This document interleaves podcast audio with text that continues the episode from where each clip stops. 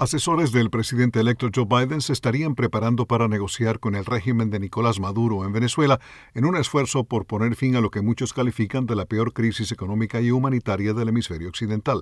Bloomberg News publicó este viernes que la entrante administración Biden tiene la intención de impulsar elecciones libres y justas en Venezuela, ofreciendo a cambio un alivio de las sanciones, dijeron fuentes que solicitaron el anonimato. A diferencia de la administración Trump, que insistió en que solo negociaría los términos de la rendición de Maduro, los asesores de Biden no establecen eso como una condición previa y estarían abiertos a conversaciones directas, dice Bloomberg News. Más de 5 millones de personas han huido de Venezuela en los últimos años hacia distintos países.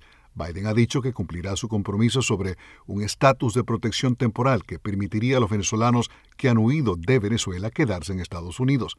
Según lo publicado el viernes por Bloomberg, uno de los temas más espinosos para Biden sería cómo abordar el reclamo presidencial del líder opositor venezolano Juan Guaidó.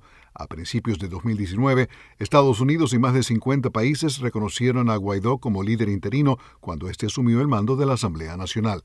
A principios de diciembre, leales a Maduro obtuvieron el control del Parlamento después de un boicot de la oposición.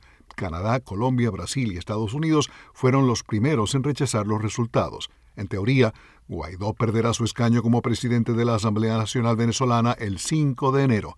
Biden asumirá la presidencia de Estados Unidos dos semanas después. Alejandro Escalona, Voz de América.